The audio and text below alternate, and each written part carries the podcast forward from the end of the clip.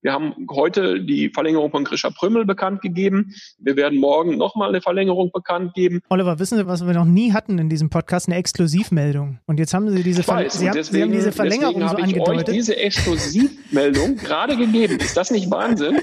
Was der Benny gerne macht, um die Folge so ein bisschen anzuteasen bei unseren Zuhörern, ist so eine Art Rätsel, wer denn unser Gast werden könnte. Das äh, könnten Sie jetzt so ein bisschen für die Verlängerung geben. So ein, so ein vielleicht so einen groben Buchstabensalat oder ein Tipp, dass die Journalisten in Berlin schon mal losschreiben Ach können. naja, ich sag mal so, auch die Verlängerung wird den einen oder anderen Experten überraschen. Oh, ich finde, das, das klingt schon sehr spannend. Ja, Ist das doch nehmen wir so. ich sagen. Ne? Überraschende Vertragsverlängerung bei Union ist doch ein super Teaser, oder? Kicker meets the Zone, der Fußball-Podcast. Präsentiert von Tipico Sportwetten mit Alex Schlüter und Benny Zander.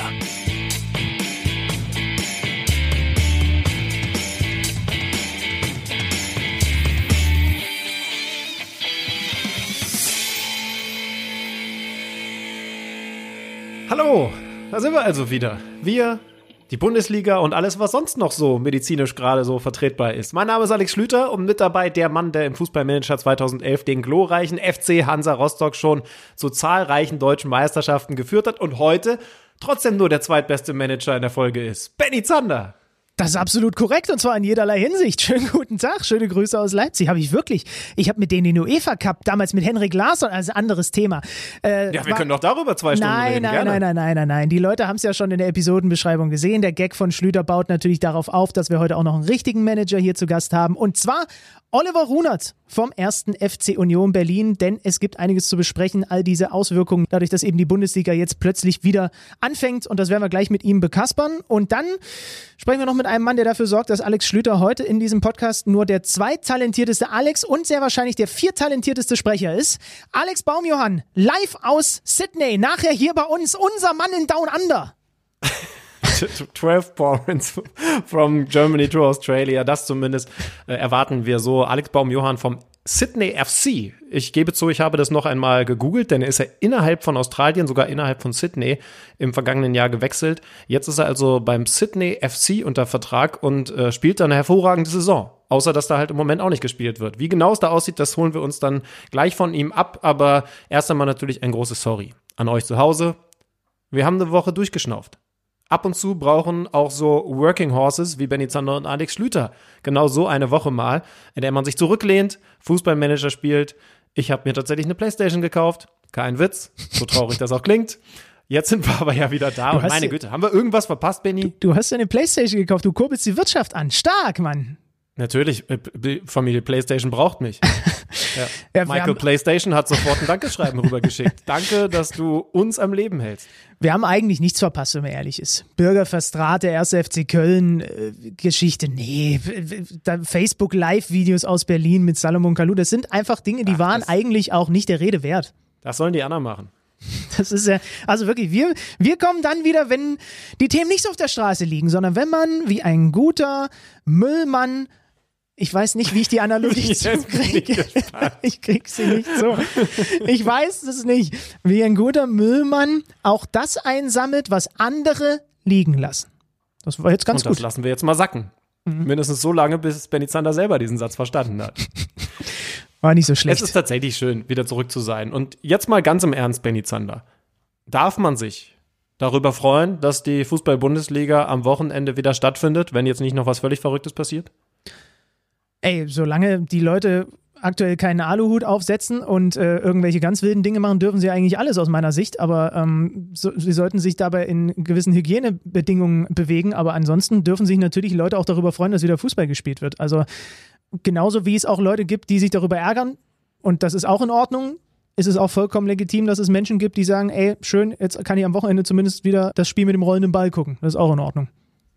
Für uns als Kommentatoren, Moderatoren jetzt auch nicht so ganz schlecht, sind wir mal ehrlich, aber für dich als Fußballfan schon auch so eine Erwartungshaltung da, also so eine freudige Erwartungshaltung? Ja, soll ich jetzt ehrlich sein? Ja, das äh, verlangen deine Hörer hier von dir. Eigentlich nicht. Nee? So, also, nee, ich bin mal ganz ehrlich, das ist, ich soll jetzt hier auch gar kein Downer sein und so. Es wird wahrscheinlich dann, ich meine, du brauchst alleine ja nur hören, oder ich habe es dir ja erzählt, äh, mal unter uns vor ein paar Tagen, wie viele Sportdokus ich in den letzten Tagen und Wochen geguckt habe. Also wenn dann der Ball wieder rollt, dann wird es auch schon so sein, natürlich, weil ich auch beruflich damit zu tun habe, ähm, dass es mich dann auch wieder bekommt. Aber jetzt gerade ist es nicht so. Und ich weiß auch nicht, ob sich das so krass, ich weiß nicht, euphorisch, war man überhaupt in den letzten Jahren so brutal euphorisch, wenn die Bundesliga-Saison wieder gestartet ist? Oder ist das nicht sowieso hier und da auch, wenn man dann in dem Job vielleicht hier und da mal ein bisschen in eine Ecke reingeguckt hat, in die man sonst nicht so reinguckt, ein etwas ambivalenteres Verhältnis geworden? Kann ich gar nicht so genau sagen. Ich weiß nicht, ob Geisterspiele dafür sorgen werden, dass diese Euphorie irgendwann ausbricht. Das wage ich mal zu bezweifeln.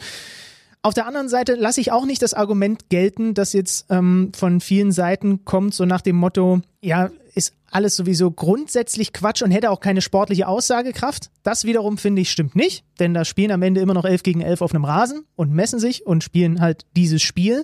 Und im Übrigen kann man ja vielleicht auch noch mal kurz einen Satz dazu verlieren, dass ähm, ich auch nicht ganz mitgehe mit den Argumenten von wegen, ähm, wenn die Bundesliga jetzt nicht wieder starten würde, dann würde der Fußball zugrunde gehen, denn die Bundesliga alleine ist nicht der Fußball und allein diese drei Sätze, in denen ich mir gerade viermal selbst widersprochen habe, zeigen eigentlich schon, wie grau und eben nicht schwarz-weiß diese ganze Diskussion ringsum das ist. Natürlich gibt es Leute, die dürfen sich freuen, es gibt Leute, die dürfen es kritisieren.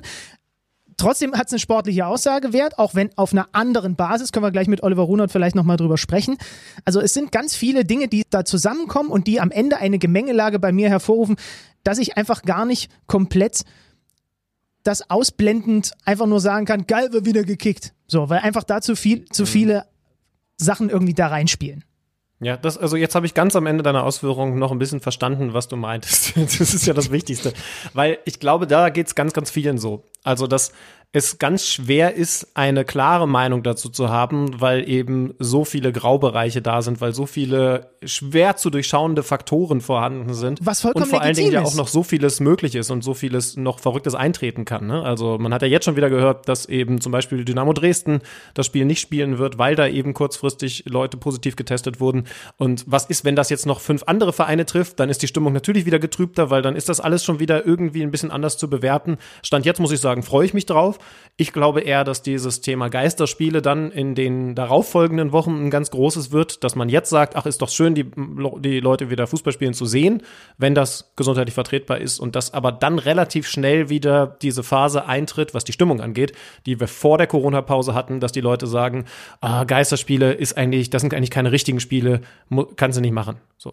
Könnte gut mit, sein, ja. Mit dem kleinen Sternchen, dass man halt sagen muss, und das ist vielleicht ein Thema, was wir dann jetzt mit Oliver Runert besprechen sollten, musst du vielleicht doch machen ist dann halt scheiße, aber musst du halt machen, musst du durch. So, ja. so bist du auch, also, äh, also wenn du, wenn du dünner werden willst, musst du halt auch aufhören, das ganze geile Zeug zu essen. Ist Zum Beispiel scheiße, die Pfefferminztaler. Ja, ja, das ist ja, absolut genau, richtig. Und, die ich und das, das ist auch weiß übrigens, nicht, ob dieser Vergleich gut war. Das ist auch übrigens gar nicht schlimm, das auch an, an, an so einer Stelle mal zu sagen, wo Leute um die Ecke kommen und glauben, Dinge behaupten zu können, jetzt gar nicht im Bundesliga-Kontext, aber auf, und auf Dinge, die hochkomplex sind, einfache Antworten zu haben und es gäbe nur diesen einen Blick auf irgendetwas und stellen sich dann da mit was weiß ich wie vielen tausenden anderen, ohne dass sie irgendwelche Abstände beachten, irgendwo auf so einen Markt und was weiß ich nicht. Die meisten Dinge im Leben sind nicht so wenig komplex, dass es eine kurze Antwort gibt, die die richtige darauf ist. Und das ist beim Fußball dann am Ende mit all den Graustufen, die wir auch in den letzten Wochen auch vor unserer Pause diskutiert haben, ist es genauso. Und nee, stellt euch nicht immer alle in die eine Ecke oder in die andere Ecke und verschränkt die Arme und sagt, aber ich hab recht. Und dann ist aber der da drüben wieder und sagt, aber ich hab recht. Es ist nun mal häufig, weil das alles so komplexe Zusammenhänge sind nicht schwarz und nicht weiß, sondern immer irgendwas dazwischen so. Und äh, ich hoffe, uns gelingt das in diesem Podcast also auch ab und zu mal wiederzugeben, dass das halt nicht immer einfach so mit einem Schnipsen und naja, ich habe hier aber eine Lösung und dann ist allen geholfen. Das ist halt nicht so. Ich habe logischerweise auch keine Lösung für diesen ganzen Kram, weil es sie auch einfach nicht gibt. Das ist alles viel komplizierter, als die Leute manchmal so tun. Ich bin mittlerweile dein privater Fan von diesen 60 Sekunden KMD. Benny spricht an die Fußballnation. Das hast du in den letzten Wochen immer wieder gemacht, aber das spricht ja auch für dich, dass das dann offensichtlich raus muss. Jetzt sprechen wir mit Oliver Runert, würde ich zumindest mal vorschlagen, denn da habe ich sehr große Lust drauf. Und jetzt bin ich mal komplett ehrlich zu euch. Oliver Runert hat in meinem beruflichen Universum durchaus eine Rolle gespielt in den letzten Monaten, denn wenn wir mit The Zone, ab und zu ist das ja mal vorgekommen, ein Unionsspiel übertragen haben, dann war es öfter mal mein Job, ihn in der Halbzeitpause zu interviewen. Und Jetzt will ich ganz ehrlich sein, Oliver Runert war in den letzten Jahren nicht permanent ein Begriff für mich. Das heißt also, man liest sich logischerweise dann so ein bisschen rein. Was ist das für einer? Geschäftsführer Sport Union Berlin, alles klar. Dann will man aber ja auch so ein bisschen abchecken, in welchen Bereichen man ihn fragen kann, wo kennt er sich aus, wo ist er tiefer drin. Management sollte natürlich vorhanden sein, da ein bisschen gewissen Wissen abfragen zu können. Aber, und wenn ihr jetzt nebenbei Wikipedia aufmacht, werdet ihr das bestätigen können, der Mann kann noch ein bisschen mehr. Denn er ist im Bereich Fußball tatsächlich sehr breit aufgestellt. Mal davon abgesehen, dass er auch noch Fraktionsvorsitzender für die Linke ist, also politisch bewandert ist, ist er Chef-Scout gewesen für Union Berlin, vorher schon Scout bei den Schalkern. Er ist Trainer mit einer A-Lizenz, hat bei den Schalkern unter anderem auch im Jugendbereich trainiert. Und als wäre das nicht genug, ist er auch noch auf Kreisliga-Ebene als Schiedsrichter tätig, wenn dann mal Zeit dafür ist. Das heißt also, wir können ihm eine ganze Menge Fragen in ganz unterschiedlichen Bereichen stellen. Ja, darf ich noch ergänzen? Also das Wichtigste bei Schalke sogar noch vergessen. Er war sechs Jahre Leiter der Nachwuchsabteilung vom FC Schalke 04. Der hat da nicht nur irgendwie rumgewurschtelt, der hat den ganzen Laden geleitet, die knappen Schmiede da. Ich bin jetzt relativ stolz darauf, dass ich seinen Lebenslauf fast lückenlos wiedergeben konnte. Du musst natürlich jetzt noch reindrücken, dass ich einen Punkt vergessen habe. Also, ein besser wissender Benny Zander und ein wissbegieriger Alex Schlüter jetzt im Interview mit Oliver Runert.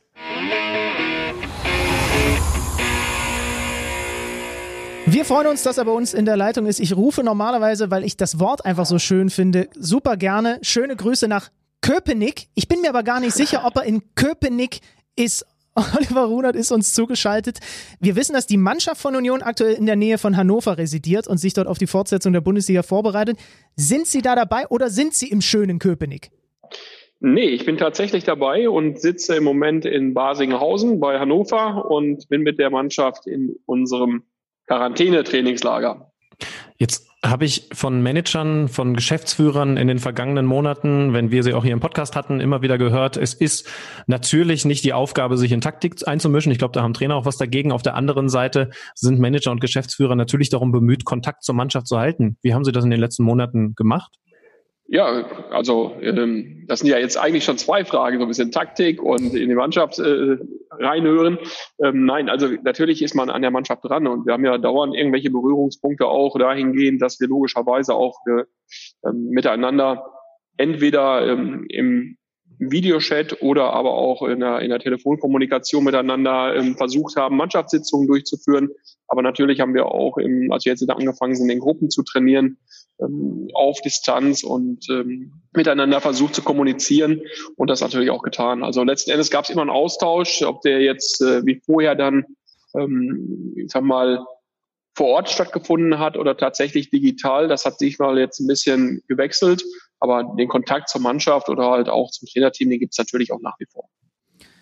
Jetzt steigen Sie in diese, ja, für mich gefühlt irgendwie immer noch ein bisschen überraschend schnell wiedergekehrte Bundesliga äh, mit einem Heimspiel gegen die Bayern ein am Sonntag. Ohne Fans, ohne das klare Unioner Faustpfand. Äh, von meinem Gefühl her seid ihr eins der Teams, bei dem der Heimfaktor mit am größten ist, weil die Fans eben gefühlt mit auf dem Platz stehen. Wie geht Union damit um? Wie bereitet ihr die Jungs auf diese besondere Situation vor? Ja, es ist auch mein Gefühl, dass das mit Sicherheit ähm, so ist. Und das ist ein Faustpfand, genau wie du es gerade sagst, also zu ähm, 100 Prozent Zustimmung. Ähm, wie man die Jungs darauf vorbereitet, ich weiß gar nicht, ob man sie darauf vorbereiten kann. Du kannst letzten Endes nur darauf hinweisen, dass es so ist. Du kannst im Stadion trainieren. Du kannst das Ganze versuchen, letzten Endes mal so ein bisschen ähm, durchzuspielen im Kopf. Ähm, nur am Sonntag wird es anders sein. Es ist äh, ein anderer Gegner dort. Das heißt, äh, es findet ein Spiel statt, was du nicht simulieren kannst im Grunde genommen im Vorfeld. Und äh, es wird für alle neu sein. Es wird für alle ähm, komisch sein. Du hörst deine Hymne beim Einlaufen, kommst dann da rein aus unserem Gang unten äh, die Treppe hoch und es ist kein Mensch da. Und äh, wie das dann sein wird am Ende, also ich muss ganz ehrlich sagen, weiß ich auch nicht. Ist für mich eine Wundertüte. Unser Präsident hat zu Recht gesagt, es wird äh, eine Wundertüte sein in den letzten Spielen. Dem kann ich mich äh, absolut anschließen, weil niemand weiß so richtig, wer reagiert dort wie. Und ich glaube, das, was du gerade gesagt hast, ein Faustpfand ist vor allem dann, wenn du in Führung liegst oder aber mal zurückliegst, auch ein Faustpfand, weil du dann diese Unterstützung eigentlich brauchst, nochmal von den Jungs, um ein Ergebnis über die, über die Zeit zu bringen, um möglicherweise nochmal ein Spielergebnis zu drehen.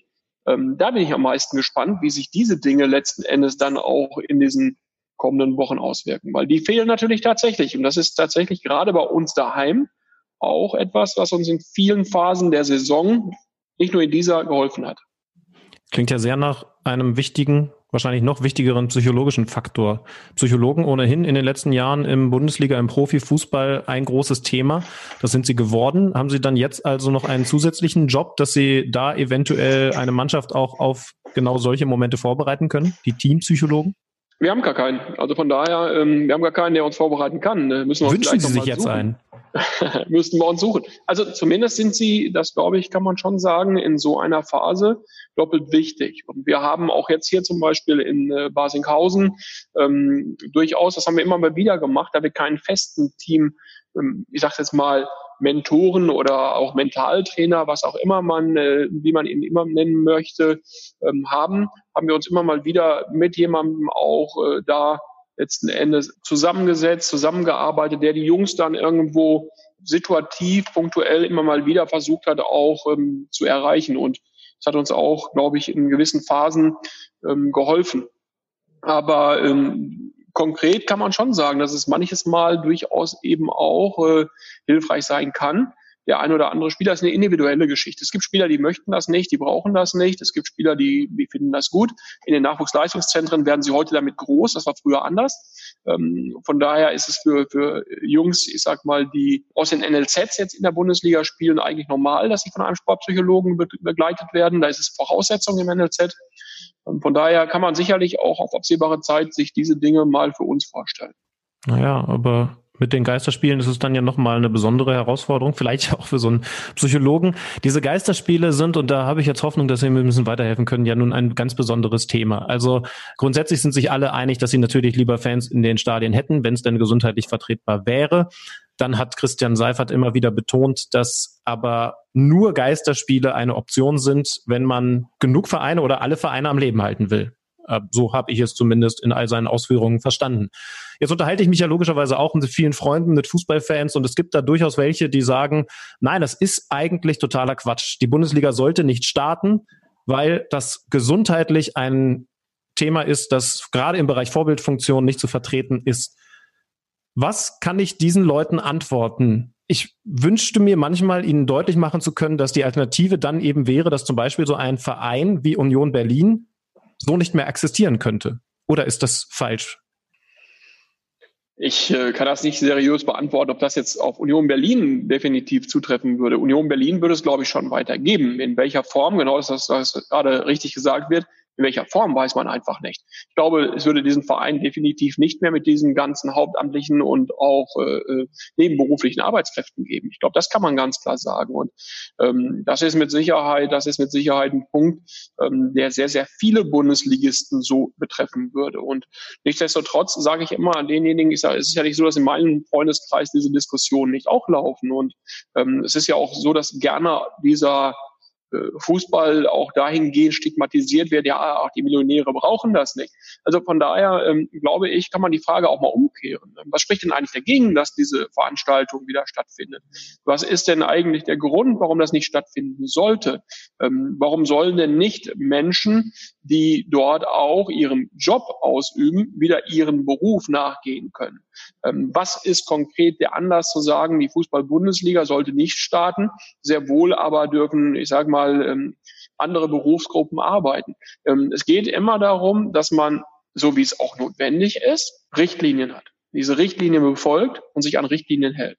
Und ich glaube, jede Genehmigung eines Ministeriums beinhaltet ein entsprechendes Konzept. Und ich sage immer zu unseren Jungs, jeder kann freiwillig entscheiden. Das ist gar keine Frage. Und wer irgendwo nicht zur Arbeit gehen möchte, nicht zur Arbeit gehen kann, Gründe hat, nicht zur Arbeit zu kommen, der muss sich dementsprechend auch stellen. Und äh, trotzdem sage ich meinen Kollegen dann auch immer wieder, naja, wenn du sagst, Fußball darf nicht mehr stattfinden, du gehst aber dann morgen wieder einkaufen, dann sagst du ja letzten Endes, die müssen dort sitzen, weil du einkaufen gehen willst. Die Fußballer dürfen aber nicht spielen, weil das möglicherweise irgendwo aus deiner Sicht ein Grund ist zu sagen, ja, die Berufsgruppe darf nicht.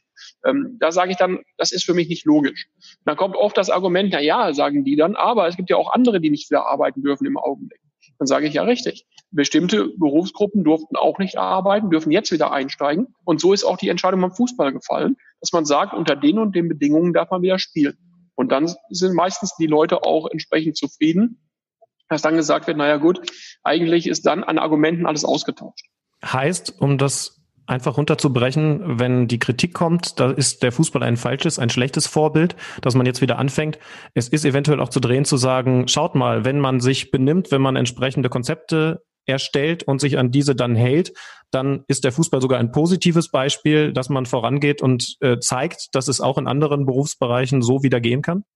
Gehen muss, aus meiner Sicht. Gehen muss, weil wir werden ja dieses Virus sehr wahrscheinlich im Augenblick äh, für alle klar in den nächsten Tagen, Wochen nicht los. Und ähm, dass wir nicht ewig einen Lockdown in allen Bereichen haben können, ich glaube, das ist, erschließt sich jedem, der normal denkt. Von daher ist es wichtig, dass wir uns schützen, dass wir bestimmte Regeln befolgen, dass wir Abstand, dass wir all diese Dinge auch versuchen, bestmöglich umzusetzen. Aber wir müssen wieder versuchen, in ein gewisses Leben zurückzukehren, unter Einbehaltung oder unter Einhaltung bestimmter Maßnahmen.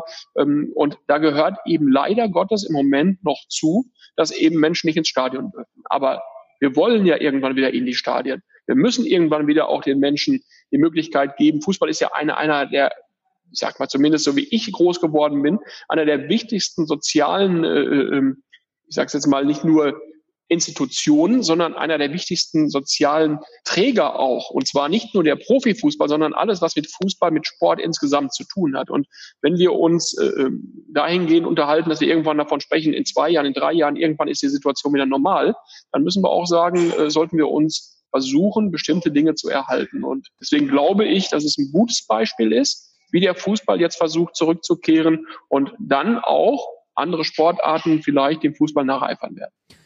Machen wir die finanzielle Dimension nochmal kurz auf. Ähm, inwiefern bereitet es Ihnen Bauchschmerzen, diese enormen Auswirkungen dieser vergleichsweise kurzen Zwangspause auf die Bundesliga zu sehen, nicht unbedingt beim kleinen ersten FC Union Berlin, aber vielleicht auch bei Bundesliga-Tankern wie im Ex-Club FC Schalke 04, der dann ernsthaft offensichtlich wirklich in der Existenz bedroht ist, wenn ein paar Wochen am Stück, es sind jetzt mehr als ein paar Wochen, ähm, nicht mehr gespielt wird, weil da eben so eine große Abhängigkeit von TV-Geldern und so weiter besteht. Das ist doch etwas, was Ihnen, so wie ich Sie einschätze, auch nicht gefallen kann und wo man vielleicht auch irgendwie darüber nachdenkt, wie sich das in Zukunft mal verändert ist ja berechtigt. Und das sind ja auch Dinge, die man wirklich diskutieren muss. Und äh, ja, absolut. Ich sag mal, dass im Vorfeld einer Saison immer eine Lizenzierung stattfindet, wo eben all die Einnahmen tatsächlich letzten Endes gewertet werden und wo auch alle Vereine sicherlich seriös ja, Einnahmen, Ausgaben gegeneinander rechnen.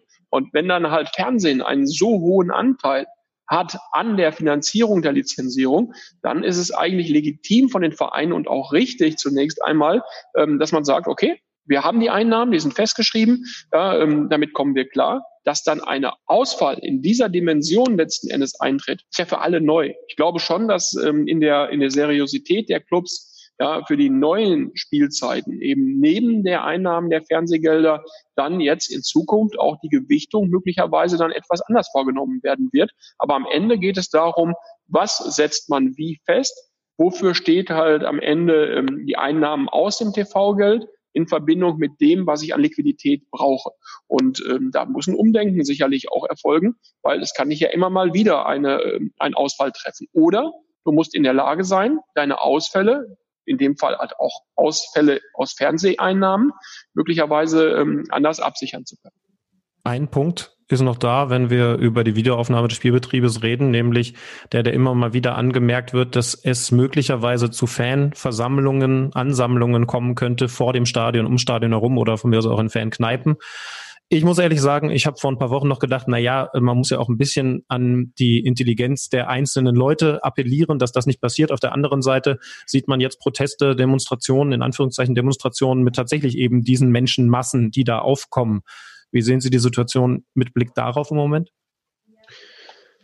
Das ist eine sehr, sehr schwierige Frage, wirklich. Ähm, ich habe mir die auch schon sehr, sehr häufig gestellt und ähm, es ist ja genau das, was gerade angesprochen wird. Eigentlich appellierst du daran, dass alle verstanden haben, wir können im Augenblick diese ähm, Bilder gar nicht gebrauchen und diese Bilder kannst du eigentlich nicht auslösen. Und ich sag mal, ich finde es auch ein gutes Zeichen, dass gesagt wird, die ersten beiden Spieltage sind in, in, in, in Free TV zu sehen in der Konferenz und, und sowas. Es ist eine unfassbar schwierige Zeit, gerade für Leute, das muss man ja auch mal deutlich betonen, die zu 100 Prozent und noch mehr ihres Lebens diesen Club auch leben oder diesen, diesen Fußballsport auch leben, der denen unheimlich viel gibt. Ja, ich habe gestern noch äh, mit jemandem gesprochen, der im Moment ähm, mit einer relativ schweren Erkrankung im Krankenhaus ist, der sagt, ich freue mich total darauf, dass es am Wochenende wieder losgeht, dass ich wieder Fußball gucken kann. Ähm, das gibt den Menschen einfach auch unglaublich viel. Und ähm, ich sag mal, dass die Menschen eben sich auch nichts oder viele dieser Menschen sich nicht mehr sehen, als dann eben auch mal wieder ins Stadion zu können oder dahin zu kommen oder vielleicht diesem Club auch noch möglichst nahe zu sein, am Stadion zu sein.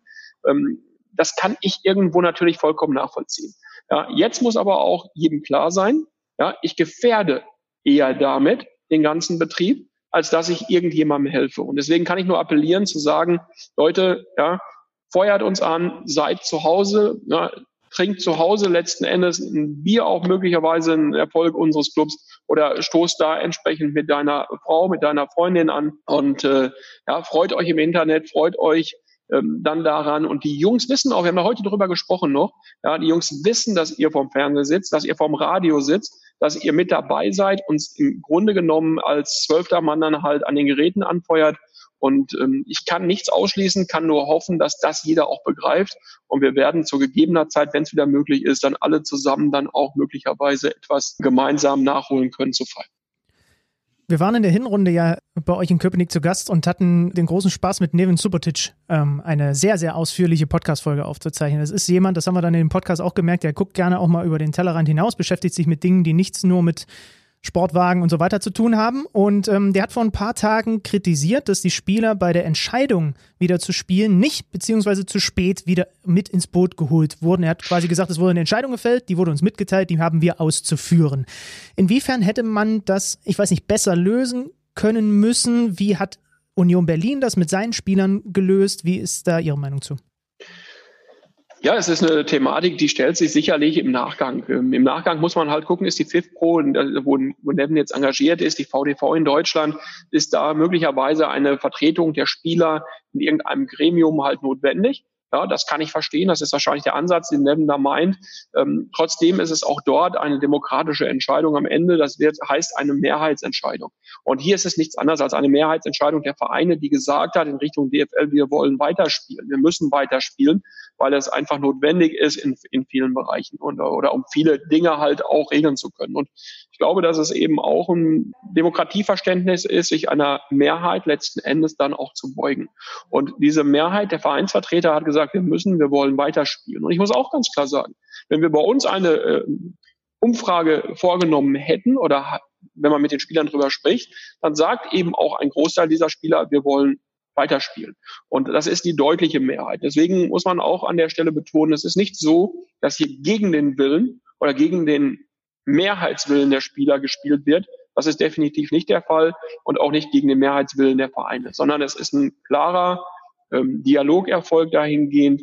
Und das, was Nevin angesprochen hat, ist sicherlich eine für die Zukunft wünschenswerte Option, dass eben auch eine Stimme der Spielergewerkschaft möglicherweise eben dann in irgendeinem Gremium Berücksichtigung findet. Heißt aber im Umkehrschluss auch, es hätte ein Spieler von Union Berlin die Gelegenheit gehabt zu sagen, Leute, ich kann das total nachvollziehen, dass ihr wieder spielen wird, aber ich fühle mich dabei nicht gut, nicht sicher und dann hätte man in irgendeiner Art und Weise eine Möglichkeit vielleicht gefunden, ähm, dass der nicht hätte mitspielen müssen. Selbstverständlich. Es gibt ja auch ähm, konkrete Beispiele möglicherweise. Ja, wir haben heute, da habe ich gelesen, dass äh, äh, der Kollege Peter Hüballer ähm, gesagt hat, ähm, da ist ein Spieler, dessen Freundin zu Hause, mit der er zusammenlebt, schweres Asthma hat und zu der Risikogruppe zählt. Und er möchte nicht sich der Gefahr aussetzen, diese Freundin jetzt möglicherweise anzustecken. Ja, dann gibt es zwei Möglichkeiten. Entweder du versuchst für eine gewisse Zeit, wir haben ja nur noch sechs Wochen äh, diese Meisterschaft, dann tatsächlich dich nicht zu Hause aufzuhalten, um sie nicht zu gefährden und gehst dann tatsächlich irgendwo zu jemandem, der nicht gefährdet ist. Oder du entscheidest dich zu sagen, pass auf, okay, ich möchte mit meiner, muss mit meiner Freundin dann halt über diesen Zeitraum zusammen sein und ich möchte dann auf Spielen verzichten. Was willst du dagegen sagen? Das ist ja ähm, nachvollziehbarerweise eben Gesundheit steht über allem und wir wollen nicht irgendjemandem gefährden. Und wenn jemand kommt, der sagt, das ist bei mir der Fall, ja, oder er sagt auch aus eigener Überzeugung heraus, möchte ich nicht mehr weiterspielen, du kannst keinen dazu zwingen. Und wir brauchen ohnehin aufgrund dieser Situation Spieler, die sich darüber bewusst sind. Ich sage nur immer eins, auch ist auch Fakt. Ja? Eine hundertprozentige Gewährleistung, gesund zu bleiben, hast du nie. Ja, ähm, Im Fußball nicht, im, im Arbeitsleben nicht. Und ähm, da müssen wir uns auch alle drüber im Plan sein. Und von daher glaube ich, jetzt ist diese Situation nochmal spezieller, dass jeder meiner Kollegen, jeder Verein einem Spieler, der mit diesem Wunsch auf ihn zukommt, äh, nicht dazu zwingen würde, Fußball zu spielen. Man hört schon raus, da kommt natürlich eine große Herausforderung auf uns zu. Im Moment liegt dieser Fokus logischerweise auf diese Wiederaufnahme des Spielbetriebs. Das ja. Doofe ist, dann warten eigentlich die nächsten Probleme oder doch zumindest Herausforderungen. Was machen wir denn mit der Situation der auslaufenden Verträge? 30.06. normalerweise der Stichtag. Möglicherweise wird da sogar noch gespielt, zumindest in Relegation im internationalen Wettbewerb. Das sind so die Mutmaßungen. Was ist der schlauste Ansatz, mit diesem Problem umzugehen? Ich finde, das ist schon ganz gut gelöst worden. Wenn man verlängern müsste, würde die Möglichkeit, das ist inzwischen ja äh, geschaffen worden, ja, wäre die Möglichkeit halt zu verlängern. Die Transferperiode würde verlängert, der Transfermarkt erst später halt auch schließen als vorher. Ich denke, dass es da genügend Modelle eigentlich gäbe, ähm, um im Konjunktiv da so ein bisschen zu bleiben. Wenn die Saison am 30.06. nicht ändert, endet, Entschuldigung, ähm, entsprechend mit Spielern halt individuelle Verträge schließen zu können und die Saison halt, wie gesagt, ähm, um einen Monat zu strecken. Und ich denke, das wäre immer noch eine beherrschbare Sache, eine ähm, Möglichkeit, die Saison vernünftig dahingehend zu beenden, dass zumindest 34 Spieltage stattgefunden haben, plus das, was Sie gerade richtig ansprechen, eine Relegation und eine sportliche ähm, Entscheidung zu treffen. Ja. Die noch einmal, auch das ist klar, wir müssen uns nichts vormachen. Das, was jetzt nach 34 Spieltagen da steht, ist nicht mehr das Ergebnis eines so sportlichen Wettbewerbes, wie wir ihn unter normalen Umständen gehabt hätten. Wir haben Mannschaften, die haben noch fünf Heimspiele, die keine fünf Heimspiele in Wahrheit mehr sind. Wir haben Vereine, die haben nur noch vier Heimspiele, die haben ein tatsächliches Heimspiel mindestens mehr ausgetragen. Und alles diese Dinge, ja, ähm, das muss man klar sagen, werden dazu führen, dass diese Saison 2019, 2020 mit Sicherheit einmalig bleiben wird, hoffentlich, was das betrifft, ähm, zumindest im Augenblick für uns einmalig bleiben wird, weil es eine ungewöhnliche Saison sein wird. Und möglicherweise, das ist auch klar, ja, wird es in der Nachbetrachtung da nicht die einzige geblieben sein. Wie groß ist Ihre Hoffnung, dass man da auch mit einer Stimme spricht? Also ich erinnere mich daran, dass Sie ja vor ein paar Wochen einmal angemahnt haben, dass die Wiederaufnahme des Trainings in diesen Kleingruppen solidarisch gleich aufgenommen werden sollte, passieren sollte. Äh, wenn ich jetzt so ein bisschen das berücksichtige, was Sie da andeuten, ähm, man hat nicht mehr die Heimvorteile, die man ansonsten hätte. Es gibt noch ein paar andere Unterschiede.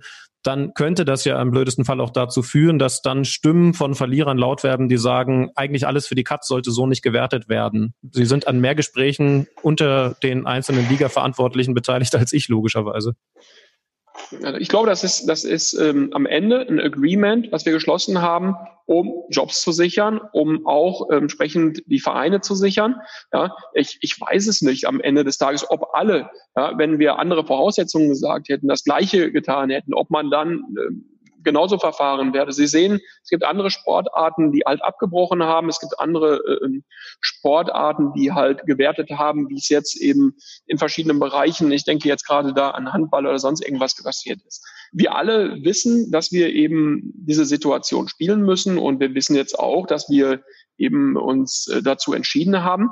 Deswegen wird es diese Argumentation im Nach oder im Nachgang sicherlich auch geben na klar. Und ich werde auch, das ist doch gar keine Frage, werde immer wieder darauf hinweisen, dass es eine Sondersituation ist in den nächsten neun Spielen. Also das kann ja keiner wegdiskutieren. Und ich, ich bin davon überzeugt, das muss man klar sagen. Also wir haben, sehen Sie mal allein unser Beispiel. Ja, wir spielen in den, in den letzten ähm, Spielen, ja, spielen wir zu Hause gegen Düsseldorf, gegen Paderborn, gegen Mainz. Ja, das sind, das sind drei Heimspiele gegen Mannschaften, die momentan noch hinter uns stehen.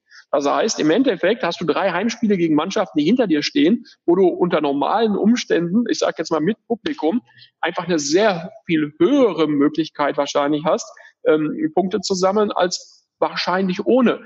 Ja, weil ähm, ein Heimspiel ist ja nicht mehr ein Heimspiel in dem Sinne, sondern wir spielen im Grunde genommen in einem leeren Stadion. Ähm, und das, das ist so. Ja. Jetzt kann man sagen, okay, ihr spielt auch ein paar Spiele auswärts, die habt ihr sonst auch wahrscheinlich schwieriger. Deswegen, vielleicht hält sich die Waage, wir wissen es alle nicht. Ja, trotzdem, und das ist am Ende so, wird es auf dem Platz entschieden. Ja, am Platz wird es eine Entscheidung geben. Und das muss jeder akzeptieren, das muss auch ich akzeptieren, auch mit dem Wissen, dass es eben äh, sicherlich nicht mehr der Wettbewerb ist, der es bis zum 26. Spieltag war, ähm, sondern ein neuer und ein anderer. Und ähm, trotzdem ist er alternativlos, trotzdem akzeptieren wir ihn, trotzdem wollen wir ihn so und trotzdem sind wir eigentlich auch froh, ja, das muss man auch klar sagen, dass wir jetzt wieder in die Lage versetzt sind, ähm, am Sonntag wieder Fußball spielen zu können. Alex hat gerade schon die auslaufenden Verträge angesprochen, ein Thema, über das wir in den letzten Wochen immer mal so ein bisschen orakelt haben und auch ganz genau drauf geguckt haben, was da verschiedene Experten, Seinsberater oder andere Manager gesagt haben, ist, wie sich der Transfermarkt eventuell verändert. Was ist denn Ihre Mutmaßung gerade in absehbarer Zeit noch in dieser Saison mit Blick auf eine mögliche neue Saison, was sich da genau verschieben wird? Ja, es ist schwierig zu beantworten. Es gilt ja auch ähm, zu sagen, wir können über den Transfermarkt in Deutschland sprechen. Ähm, der wird zumindest halt ja irgendwann zu einem ziemlich gleichen Zeitpunkt beendet sein in den Ligen, zumindest in den Profiligen. Ähm, was aber international passiert, weißt du nicht. Ja, ähm, klar, du hast jetzt gehört, Holland bricht ab. Ja, ähm, bei den anderen Ländern geht's jetzt, habe ich gelesen, in der Schweiz im Juni weiter, in, in, in Spanien soll weiter gespielt werden, in England soll es irgendwann Mitte Juni weitergehen. Ähm, das alles sind ja noch Mutmaßungen und äh, wir wissen gar nicht ganz genau, wie sieht jetzt eigentlich das Transferfenster aus werden da nochmal aus anderen Ländern, Frankreich hat abgebrochen, ja, werden da aus anderen Ländern jetzt die Dinge zusammengeführt? Gibt es einen einheitlichen Transfermarkt überhaupt, der möglich ist, bis wann irgendwo zu bedienen? Ich kann mir vorstellen, dass die nächsten zwei, drei, vier Transferperioden deutlich anders werden als die vorherigen. Es wird aus meiner Sicht viel weniger Wechsel geben, zumindest weniger mit Ablösen gearbeitet werden als vorher. Und äh, ich kann mir schon auch vorstellen, dass es da einige Verschiebungen geben wird. Alex und ich haben beide äh, eine große Passion für US-Sport und da gibt es ja die Trades, die Spielertauschaktionen. Und wir haben in den letzten Wochen auch immer mal wieder hier im Podcast schon gemutmaßt und haben einfach mal so ein paar Trade-Szenarien entwickelt. Aber könnten Sie uns denn sagen, ob das überhaupt realistisch ist? Also, dass tatsächlich Vereine jetzt vermehrt, eben weil das mit den Ablösesummen nicht mehr so funktionieren wird, Spieler untereinander tauschen werden? Ist das was, wo man vielleicht auch hinter den Kulissen schon mal so von Macher zu Macher ein bisschen drüber spricht, dass das eine Option ist? Also für uns ist das keine Option. Ähm, wie willst du das auch machen? Das muss man ja auch mal klar sagen. Also bei uns ist es ja ein bisschen anders als in den USA, ja, wo eine Liga die Gehälter bezahlt und wo eine Liga im Endeffekt einheitliche Verträge macht und daraus bedingt halt letzten Endes dann auch ähm, aus diesem Topf heraus diese äh, Mittel zur Verfügung gestellt werden. Und ähm, in Deutschland ist es eben nicht die DFL, die diese Verträge aushandelt und auch nicht die DFL, die die Gehälter bezahlt, sondern es sind ja letzten Endes alles Individualverträge. Das macht das Ganze im Grunde genommen äh, deutlich schwieriger. Und äh, dann hast du noch zig Agenten, die im Endeffekt damit, äh, Berater, die dann halt mit da eine Rolle spielen. Und ich meine, das hat es immer schon gegeben. Natürlich hat Berater XY möglicherweise Spieler ähm, bei dem Club und bei dem anderen Club und ähm, versucht da irgendwo über einen Tausch nachzudenken und eine Möglichkeit zu schaffen. Das wird es auch weiterhin geben. Aber dass da ähm, Vereine wirklich Spieler untereinander tauschen, halte ich für sehr vernachlässigenswert. Ich glaube eher, dass es darauf hinauslaufen wird, dass es mehr Laien geben wird von bestimmten Vereinen. Das mhm. ist, glaube ich, die äh, größere Wahrscheinlichkeit. Auch bei Union ein Modell, denn der Kader ist ja immer noch groß. Das heißt, es wäre nur logisch, wenn man da in der Sommerpause, wie lang sie dann auch immer sein wird, schaut, dass man den Kader ein bisschen ausdünnt. Jetzt muss ich Sie gerade korrigieren. Der Kader ist ja im Moment sehr klein. Wir haben ja elf oder zwölf oder dreizehn auslaufende Verträge. Wenn Sie jetzt mal rechnen, ja, dann habe ich ja erstmal einen relativ kleinen Kader. Von daher muss ich noch schauen, dass ich den noch ein bisschen auffülle. Oliver, jetzt merken Sie, dass, jetzt merken Sie, dass Alex nicht der Fußballmanager-Spieler von uns beiden gewesen ist. aber, aber, aber Sie wissen ja, wie ich es meine. Also zwölf ja, Verträge natürlich. laufen aus. Gikiewicz äh, hat man schon verkündet, wird auslaufen. Das heißt also, aktuell haben Sie viele Spieler unterm äh, Jetzt red dich nicht raus, du kommst nicht mehr raus aus der Nummer. natürlich vieles aus. Ich versuche mich zu wehren. Ja, ja, ja, macht er auch gut, muss ich sagen, in dem Fall. Er wehrt sich richtig. Nein, absolut, ist schon richtig. Die Frage ist ja auch berechtigt. Nein, ähm, es wird auch das wird möglicherweise ein Aspekt sein. Ja. Wir haben im Augenblick noch gar, nicht die richtige Budgetplanungsmöglichkeit. Es kann ja auch sein, müssen wir uns nichts vormachen, dass der Beginn der Saison 2020-21 weiter ohne Zuschauer läuft. Ja, das heißt, das würde ja wieder einen Riesenbatzen ausmachen. Und jetzt machen wir das mal bei Union. Ja, bei uns ist es so, wir verkaufen jede Bratwurst, jedes Bier, jede Cola, den Kaffee, der im Endeffekt verkauft wird, gehört Union Berlin am Ende des Tages. Ja. Wir machen alles selbst. Das heißt, wir haben keine externen Unternehmen, die das bei uns übernehmen. Es ist nichts ausgelagert. Und Sie können sich also vorstellen, dass jedes Heimspiel, was eben bei uns ohne Zuschauer äh, vonstatten geht, auch deutlich an Geld letzten Endes äh, kostet. Und all diese Dinge heißen dann auch, vielleicht brauchen wir einen kleineren Kader, um überhaupt in der Lage zu sein, dann dieses Budget einzuhalten. Heißt, abschließende Frage, dass da aber diese Spieler, die im Moment unter Vertrag stehen bei Union Berlin, unter diesen ganz besonderen Bedingungen gerade noch vorspielen dürfen. Ich weiß, sie haben natürlich auch den mannschaftlichen Erfolg im Hinterkopf. Das kann man, glaube ich, bei Union jedem Spieler so unterstellen. Wenn er dorthin wechselt, ist er in der Regel ein Mannschaftsspieler. Aber das heißt, dass man jetzt auch eine besondere Situation mit Blick darauf in den letzten Spieltagen hat? Also es ist auf jeden Fall wichtig, dass wir ein Team bleiben, weil ähm, genau das, was Sie gerade sagen, ist bisher unser Erfolg. Ja, wir sind als Team stark, wir sind als Team unangenehm und wir sind als Team letzten Endes dahin gekommen, dass wir im Augenblick 30 Punkte haben und äh, sicherlich viel besser stehen, als äh, ich glaube alle das vor der Saison für möglich gehalten hätten. Und das müssen uns jetzt auch als Team entsprechend mit einem Spieler weniger zu Hause, denn der zwölfte Mann ist ja nicht mehr da, auch wenn sich das so ein bisschen äh, blöd anhört. Das glaube ich, kann man schon so sagen. Und deswegen wird es auch so sein, wir haben heute die Verlängerung von Grisha Prümmel bekannt gegeben. Ähm, wir werden morgen nochmal eine Verlängerung bekannt geben. Äh, wir werden schon auch genau hinschauen, wie ergeben sich die letzten Wochen halt auch die Möglichkeiten aus dem eigenen Kader. Na klar, auch das gehört dazu. Das sind die Jungs, die hier ähm, vor Ort sind, die sich hier jeden Tag präsentieren. Und bevor man irgendwo jetzt auf dem Transfermarkt da äh, wartet, was sich ergibt, werden wir auch natürlich möglicherweise ähm, umdenken und schauen, unseren Kader auch mit den Spielern zu bestücken, die momentan da sind. Aber, und jetzt kommt wieder der Einwand da ein bisschen dabei, trotzdem haben wir im Augenblick auch die Möglichkeit, über Verträge, die da sind und auch auslaufen, den Kader in der neuen Saison ein bisschen anzupassen. Also nicht mehr mit, mit, mit äh, 32 Spielern ähm, zu agieren, sondern eben auch mit wenigen.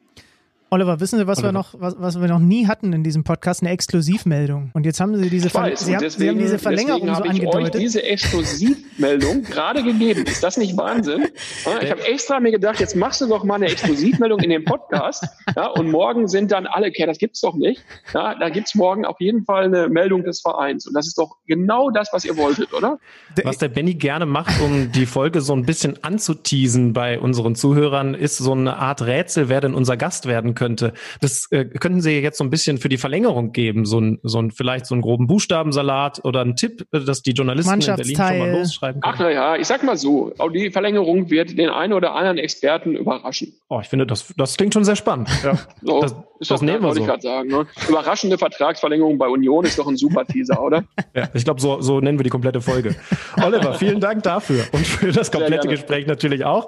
Liebe Grüße an alle in Basinghausen und dann natürlich viel Erfolg fürs Wochenende. Mensch, endlich darf ich das mal wieder sagen. Vielen Dank und euch auch alles Gute, ja? Danke. Danke, tschüssi. Tschüss. Danke zusammen. Ciao. Endlich geht's wieder los. In der Bundesliga wird wieder gekickt. Und von Tipico gibt's gleich mal eine 5 Euro Gratiswette geschenkt. Dafür musst du in diesem Jahr lediglich bis zum 18. Mai etwas eingezahlt haben. Die Gratiswette wird dir dann automatisch gutgeschrieben. Für alle Neuansteiger gibt's zudem einen Willkommensbonus, der die erste Einzahlung bis 100 Euro verdoppelt. Also, noch heute anmelden und gewinnen. Tipico, das Original. Wow, da sind wir jetzt aber wirklich nochmal investigativ geworden, aber er hat sich nicht locken lassen. Aber ihr habt selber rausgehört, wir haben alles versucht. Ja. Also ich, ich hätte, vielleicht, wenn wir noch zwei Minuten gehabt hätten, hätte ich den Anfangsbuchstaben noch rausgefunden. Vom Vornamen. Ja. Und dann ist es so ein, vielleicht hast du Glück, ist ein Y oder so. Ja, aber wir nähern uns. Also gebt uns mal, wir sind ja immer noch in unserer ersten KMD-Saison. Irgendwann kommt der Moment, wo in diesem Podcast entscheidende Dinge der, aus der Bundesliga, wo, wo Christian Seifert hier sitzt und sagt, dass die Bundesliga weitergeht. Das, das muss unser Anspruch sein. Hm, Finde ich gut. Okay, man könnte als Fazit aus diesem Gespräch mit Oliver Runert auch ziehen, dass er unsere Trade-Idee mal komplett zerstört hat. Aber wir denken weiter groß. Das zeichnet uns aus. Nein, ja, ich würde auch sagen, lass uns darauf fokussieren, dass wir hier immerhin fast eine Vertragsverlängerung rausgekriegt haben. Das ist übrigens ein gutes Stichwort. Ich habe vor ein paar Tagen für The Zone ein äh, Interview mit äh, Julian Nagelsmann hier in Leipzig geführt, habe mich äh, mal wieder. Wirklich, wer lässt sich denn sowas machen? Ich kann mir auch, ich kann es mir nicht erklären, aber ich habe lieber nichts gesagt und bin einfach still, still und leise gegangen und äh, bisschen darauf vorbereitet, natürlich Fragenkatalog überlegt und da, zack, und da schnell von dir noch ein, zwei Gedanken hingeschmissen. Genau an dem Tag, wo ich das Interview führe, halbe Stunde vorher kriege ich eine Pressemitteilung auf die Kralle auf mein äh, Smartphone. RB Leipzig verlängert langfristig mit einem jungen deutschen Nationalspieler, seines Zeichens Lukas Klostermann. Und das sagt uns über die Ambitionen von RB in den kommenden Jahren. Was? Dass sie weiterhin darauf setzen, Leute, die jung und talentiert sind, langfristig an den Verein zu binden. Das ist aber auch nichts Neues. Das ist ein Modell, das man, meiner Meinung nach, das meine ich jetzt wirklich völlig ernst, äh, wertschätzen sollte. RB Leipzig kann man kritisieren, aber für das, was sie da seit Jahren machen in Sachen Kaderplanung, ist es schwer, Gegenargumente zu finden, meine Meinung. Also Jörn Nagelsmann hat in diesem Interview, das kommt Ende der Woche dann auch bei der Zone auf die Plattform, hat er auch noch unter anderem verraten, dass einige Vereine wenig überraschend an Klostermann interessiert gewesen sind, weil ich meine, dieses Gesamtpaket ne, aus äh, jung, Nationalspieler, der Körper, die Geschwindigkeit, das, was er fußballerisch mitbringt, also wären auch natürlich alle mit dem Klammerbeutel gepudert, wenn sie da nicht versuchen würden, ihn zu bekommen. Und eine Sache möchte ich dir übrigens aus diesem Interview, um schon mal so einen kleinen Vorgeschmack zu geben, mal vorspielen, denn wir haben natürlich auch darüber gesprochen, wie sich denn das Coaching in Zeiten von Geisterspielen verändert. Du wirst es mitbekommen haben, die Trainer sind angehalten, äh, Nase-Mundschutz zu tragen, was ziemlich sicher zu einigen sehr lustigen Situationen führen wird am äh, kommenden Spieltag. Und ich habe Julian Nagelsmann mal gefragt, wie denn sich sein Coaching verändern wird, wie er das auch anpassen muss durch die veränderten Gegebenheiten. Und da hören wir jetzt einfach mal gemeinsam rein. Ich bin ja grundsätzlich einer, der sehr aggressiv in Anführungszeichen coacht, der sehr laut schreit und so weiter, was natürlich dem gegeben ist, dass ich möchte, dass meine Spieler mich hören. Das werde ich auf jeden Fall ein bisschen umstellen müssen. Ob das mir das sofort gelingt, das versetze ich noch mit einem großen Fragezeichen. Aber es wird schon, steht auf jeden Fall auf meiner Agenda, weil einfach mein, mein Coaching, wenn keine Zuschauer da sind, glaube ich, schon manchmal ein bisschen beängstigend sein kann und sehr, sehr aggressiv sein kann, äh, was ja grundsätzlich gut gemeint ist, weil Coaching ist dafür da, jemand zu helfen. Aber wenn halt 50.000 da sind und schreien, dann kommt es bei dem relativ normal an. Wenn die nicht da sind, kommt es bei dem halt auch aggressiv an und das ist gar nicht so aggressiv gemeint. Und demnach werde ich schon versuchen, die Jungs zu unterstützen, weil es ähm, jetzt deutlich einfacher möglich sein wird, als wenn Stadion voll ist. Aber man muss auch versuchen, ein bisschen das in ähm, gute und gesittete Rahmen äh, und, und Leitplanken zu legen. Und wenn wir jetzt noch in diese Gleichung mit einbeziehen, dass RB Leipzig sein erstes Spiel nach Wiedereinstieg Bundesliga gegen den SC Freiburg und Christian Streich hat, wo auch mal gemunkelt wird, dass das vielleicht hier und da, was er an der Seitenlinie macht, auch ein bisschen beängstigend rüberkommt. Und die beide noch ihren Nase-Mundschutz drauf haben und den zum Schreien dann immer mal hochreißen werden dann ist das doch irgendwie auch ein, irgendwie ein lustiges Szenario, oder nicht? Zwei der, der aktivsten Coaches, die wir in der Liga haben. Meistens sieht man nur ihre Augen, dann aber, wenn sie dann doch mal aus dem Sattel gehen, wird das Ding äh, gelüftet. Also auch das ist eine Dimension, die die Geisterspiele in der Bundesliga äh, ab dem kommenden Spieltag mit sich bringen. Bis eben hätte ich gesagt, der 26. Spieltag, der ist vor allen Dingen deswegen so besonders, weil wir da eben Dortmund gegen Schalke erleben werden. Aber vielleicht ist eigentlich Leipzig gegen Freiburg das absolute Topspiel unter diesen neuen Voraussetzungen. Ich habe gerade überlegt, ob es vielleicht eine Chance für innovative Softwarefirmen ist, eine Art Filter zu erstellen für Trainer, die nicht so aggressiv rüberkommen möchten, dass man das quasi über diesen Filter nach draußen gibt, sodass seine Stimme dann viel zarter und sanfter und vielleicht auch sympathischer rüberkommt. Ist es da, ist das eine Chance? Nein. Gut. Ähm, mehr Ideen hätte ich auch nicht. Ja gut, dann hoffen wir, dass unser nächster Gesprächspartner hier ein paar weitere äh, Gesprächsfetzen aufnimmt von dem, was du hier verzweifelt, zerfasert irgendwie durch diesen Podcast schleppst, an Seilen über deine Schulter geworfen. Wir machen jetzt mal eine ganz große Reise. Es ist der internationale Podcast, ihr wisst das, diese Saison Kicker Meets the Zone. Und jetzt machen wir die längste Reise, die wir zumindest digital, jemals in der Geschichte dieses Podcasts gemacht haben. Denn wir klingeln durch in Down Under. Ich habe es vorhin schon gesagt, unser Mann in Down Under ist Alex Baumjohann, aktuell in Sydney, wo er spielt, wo er jetzt sich auch gerade befindet. Und ich bin ganz gespannt, Schlütenmann, ob wir auch da ankommen. Kennst du die Folge bei den Simpsons, wo Bart mit dem Typen äh, telefoniert aus Australien und der immer nicht auflegt und Homer dann eine riesengroße Rechnung hat? Ja, kenne ich. Und in diesem Zuge möchte ich vor dem Interview jetzt ein Versprechen von dir bekommen. Du fragst Alex Baumjohann jetzt nicht, ob er mal zu seiner Toilettenspülung rennen kann und gucken kann, wie rum sich der Strudel dreht. Das ist wichtig. Okay, Wenn du mir dieses Versprechen gibst, dann können wir anfangen. Einstiegsfrage ist damit gestrichen. Ja, wir können loslegen. Okay. Gut. Dieser Mann hat just in diesem Moment den Rekord für den am weitest entfernten Gesprächsgast in der KMD-Geschichte gebrochen. 16.000 Kilometer Luftlinie liegen zwischen uns. Ich schieße ein fröhliches Hallo ins Weltall über die Satelliten und hoffentlich kommt es jetzt in Sydney an. Alex Baum-Johann, hallo und wie geht's dir da drüben? Ja, hi. Ähm, ja, mir geht's ganz gut. Hier ist ja schon etwas später als bei euch. Wir sind ja, ähm, wie ihr wisst, acht Stunden voraus, gerade fertig mit Abendessen und jetzt bereit, mit euch zu sprechen acht Stunden Zeitunterschied, ne? Also wir haben wirklich, ich bin mal so ein bisschen durchgegangen, wir versuchen diesem Podcast immer mal so eine internationale Note zu geben. Wir hatten das Glück, dass wir Ilkay Gündogan in Manchester besuchen konnten. Robin Gosens mal durchgeklingelt. Ich war mal für zwei Folgen, Stütti, erinnerst du dich, in China bei der Basketball-WM? Das haben wir auch dann irgendwie aufgezeichnet gekriegt.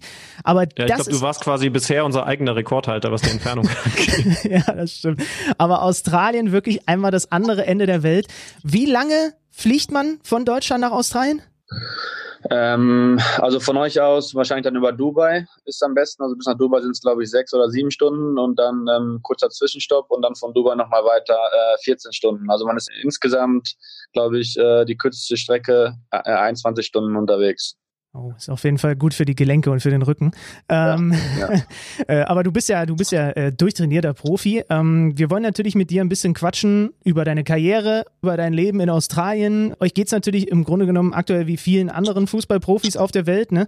Mit einer Einschränkung in der A-League wurde noch lange gespielt, als die allermeisten Ligen wegen Corona eigentlich schon unterbrochen waren. Wie war damals der Spirit und das Gefühl bei dir, als du gesehen hast, okay, alle brechen langsam ab, aber wir spielen noch? War das ein bisschen mulmig da?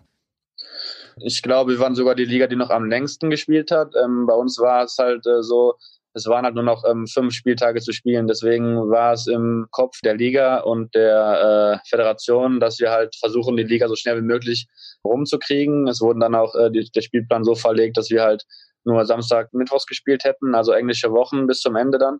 Und es wäre dann halt eigentlich noch drei Wochen gegangen. Aber dann irgendwann ging es halt auch nicht mehr. Es gab immer äh, schärfere Maßnahmen, auch hier, dass man dann auch nicht mehr von Bundesland zu Bundesland äh, reisen durfte. Und dann letzten Endes ging es halt nicht mehr und ähm, ja, dann wurde die Liga halt auch unterbrochen. Aber dafür glaube ich jetzt ähm, werden wir eine der Ligen sein, die am spätesten wieder anfangen. Ähm, in Deutschland geht es ja jetzt ab Freitag wieder los, was mich auch freut. Dann äh, habe ich wenigstens wieder ein bisschen was zu tun. Aber bei uns ähm, sieht es momentan so aus, dass die Liga erst am 1. August weitergeführt wird. Und von daher haben wir dann noch ein bisschen äh, Zeit vor uns und müssen dann noch ein bisschen warten. Da hört man ja schon ein bisschen raus, dass die Situation sich unterscheidet. Wie ist das? Also in Deutschland ist es ja schon so, dass die Stimmung innerhalb der Bevölkerung immer angespannter wird, weil viele Leute logischerweise sich danach sehnen, wieder in eine gewisse Normalität zurückzukehren. In Australien ist es ja nochmal eine ganz andere Situation, oder? Ich meine, ihr hattet diese verheerenden Buschbrände, das heißt also, das ganze Land kam aus einer Krisensituation, hatte, wenn überhaupt, ein ganz bisschen Normalität und ist jetzt schon wieder in so einem Lockdown, in so einer Krise. Wie ist die Stimmung bei euch da? Ja, das mit den Waldbränden war natürlich ganz, ganz schlimm. Ich meine, ich habe das auch so natürlich noch nie mitbekommen und ich glaube auch in der Geschichte Australiens war das mit das Schlimmste, was jemals äh, an Waldbränden ähm, vorgefallen ist. Ähm, es ging eigentlich von äh, November bis, bis Mitte Januar, wo wirklich jeden Tag alles voller Rauch war. Also selbst hier mitten in der Stadt, also ich wohne mitten in der Stadt und es ist eigentlich relativ weit entfernt, ähm, bis die ersten Waldbrände halt waren. Ähm, und selbst hier 40, 50 Kilometer weit entfernt hat man jeden Tag ähm, ununterbrochen Rauch eingeatmet. Und es war wirklich halt schon brutal. Also es gab auch keine Lösung dafür. Es ging einfach nur ähm, darum zu beten und zu hoffen, dass irgendwann äh, Regen fällt und dann irgendwann äh, Ende Januar ähm, oder Mitte Januar ähm, war es dann halt so weit, dass es sich halt ein bisschen ähm, gelichtet hat. Also es hat dann ein, zwei Wochen wirklich sehr starke Regenfälle gegeben und dann hat sich das alles gebessert und ja, dann ging es halt äh, mit dem mit dem Virus los. Ich meine, ähm, hier in Australien war es alles mit äh, ein bisschen Verspätung. Ich meine, in, in Deutschland ja auch. Man hatte ja die Länder wie Spanien oder Italien, bei denen es halt am, am stärksten ausgebrochen ist und man hatte da, glaube ich, so ein bisschen konnte man da vorausschauen und, und was man dann da an Maßnahmen trifft. Und hier in Australien ähm, ist natürlich ein, ein riesengroßes Land, aber trotzdem auch nur, ich glaube, 25 Millionen Einwohner. Und ähm, da kann man dann natürlich schon ähm, ja ganz andere Maßnahmen treffen als jetzt in Deutschland. Ich meine, Flughäfen waren dann relativ schnell äh, geschlossen. Das heißt, ähm, es wurde keiner mehr reingelassen ins Land. Und da Australien ja eine Insel ist, konnte man das dann auch relativ gut kontrollieren. Aber so richtig Panik oder ähm, so richtig ähm, ist den Leuten hier der Ernst der Lage, glaube ich, nie so bewusst gewesen, weil es auch nicht ganz so viele Fälle gab jetzt äh, wie bei euch. Aber der Prime Minister versucht trotzdem jetzt dann relativ äh, rigoros und strikt dann die ganzen Regeln so durchzubringen, dass auch hier auf gar keinen Fall ähm, so ein Ausnahmezustand äh, vorkommt, wie, wie es halt auch in Europa war. Aber du hast dann, wenn du sagst, er versucht das durchzubringen, schon auch das Gefühl, dass da die Bevölkerung dieselben Schritte macht, also quasi mit in dieselbe Richtung denkt? Oder ich meine, man kriegt jetzt in Deutschland mit, dass es Demonstrationen gegen die Maßnahmen gibt und so weiter. Ist sowas in Australien auch vorstellbar? Ja, wie ich ja schon gesagt habe, es hat relativ lange hier gedauert. Die Leute waren auch zu Zeiten, wo bei euch schon Lockdown war. Ähm, da waren hier noch bei schönem Wetter 10.000 Leute in Bondi am Strand und die haben es halt nicht so richtig ernst genommen, wie gesagt, weil Australien auch so weit weg ist und ähm, es halt hier nicht so richtig schlimm geworden ist oder schlimm war, wie es halt auch bei euch war. Und dadurch waren natürlich auch einige Menschen ja schon überrascht, dass dann halt solche Maßnahmen getroffen werden. Aber einen richtigen kompletten Lockdown, wie, wie es jetzt bei euch war, gab es jetzt ja auch nicht. Natürlich, äh, Schulen haben, haben dicht gemacht und ähm, Sport hat gestoppt und ähm, man durfte auch nicht mehr sich in, in größeren Gruppen draußen rumtreiben oder sich zu Hause treffen. Restaurants haben, haben geschlossen. Ich meine, das alles schon, aber dass es halt jetzt so war, dass gesagt wurde, Leute sollen halt wirklich äh, zu Hause bleiben und gar nicht mehr das Haus verlassen. So krass war es jetzt hier dann letzten Endes doch nicht. Ähm, aber trotzdem konnten wir halt auch ähm, selbst in kleinen Gruppen nicht trainieren. Ich meine, in Deutschland war es ja zumindest so, dass äh, die Jungs Einzeltraining gehabt haben oder dann halt in kleinen Gruppen. Es hat, glaube ich, mit Zweiergruppen angefangen und dann Fünfergruppen, dann, glaube ich, Zehnergruppen und jetzt konnte man ja schon das komplette Mannschaftstraining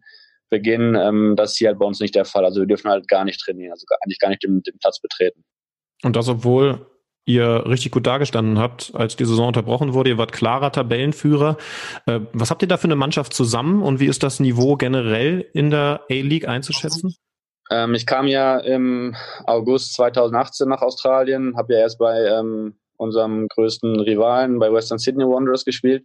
Ich kannte die Liga halt nicht so so gut. Ähm, natürlich damals durch Thomas Bräuch hat die Liga natürlich an Aufmerksamkeit gewonnen, gerade in Deutschland. Ich meine, Thomas Bräuch ähm, wurde, glaube ich, zweimal Fußballer des Jahres hier, hat Meisterschaften gewonnen und ist natürlich schon eine Riesennummer hier, aber ähm, ich habe mir jetzt nicht von, von Deutschland aus Spiele der A-League angeschaut. Von daher war das für mich was ganz Neues, war aber trotzdem sehr interessant, zumal auch jetzt mit meinem neuen Club spielen wir Champions League und ähm, spielen halt um die Meisterschaft mit und ich wollte halt auf jeden Fall nochmal ein paar Titel gewinnen am Ende meiner Karriere. Also ich meine, ich habe ja noch ein paar Jahre vor mir, wenn ich gesund bleibe, aber trotzdem äh, nochmal um Titel zu spielen und Erfahrungen zu machen wie asiatische Champions League, das ist natürlich nochmal Top-Dinge und es macht einfach riesen Spaß und deswegen ist es natürlich doppelt schade, dass erst die, die Waldbrände uns so ein bisschen auch das so alles vermiest hat und dann jetzt auch noch Corona, aber letzten Endes, glaube ich, will ich mich da auch nicht beschweren.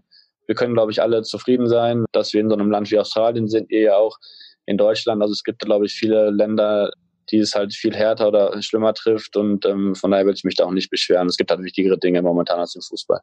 Definitiv. Und jetzt ist es ja zumindest in Deutschland tatsächlich so, dass die Profiligen, vor allen Dingen eben die Bundesliga, wieder den Spielbetrieb aufnimmt.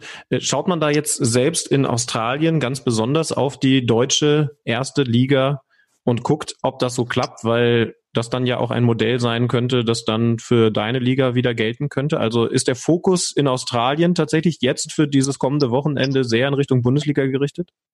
Ich glaube schon. Zum Beispiel jetzt am letzten Wochenende hat man auch gesehen, dass hier Spiele live aus äh, Korea zum Beispiel äh, übertragen wurden, wo die Liga jetzt äh, wieder gestartet hat. Also ich glaube, dass uns persönlich auch enorm weiterhilft, wenn äh, im Weltfußball die, die Ligen nach und nach wieder starten, weil so kommt, glaube ich, auch der, der Verband hier, die Leute, die das halt entscheiden müssen, ein bisschen äh, mehr unter Druck. Und ähm, ja, deswegen hoffen wir halt alle schon, wenn vom Gesetz her ähm, wieder erlaubt wird, dass wir halt in, in größeren Gruppen oder auch selbst das Mannschaftstraining wieder starten dürfen, dass wir dann auch eher ähm, die Liga wieder anfangen als am 1. August.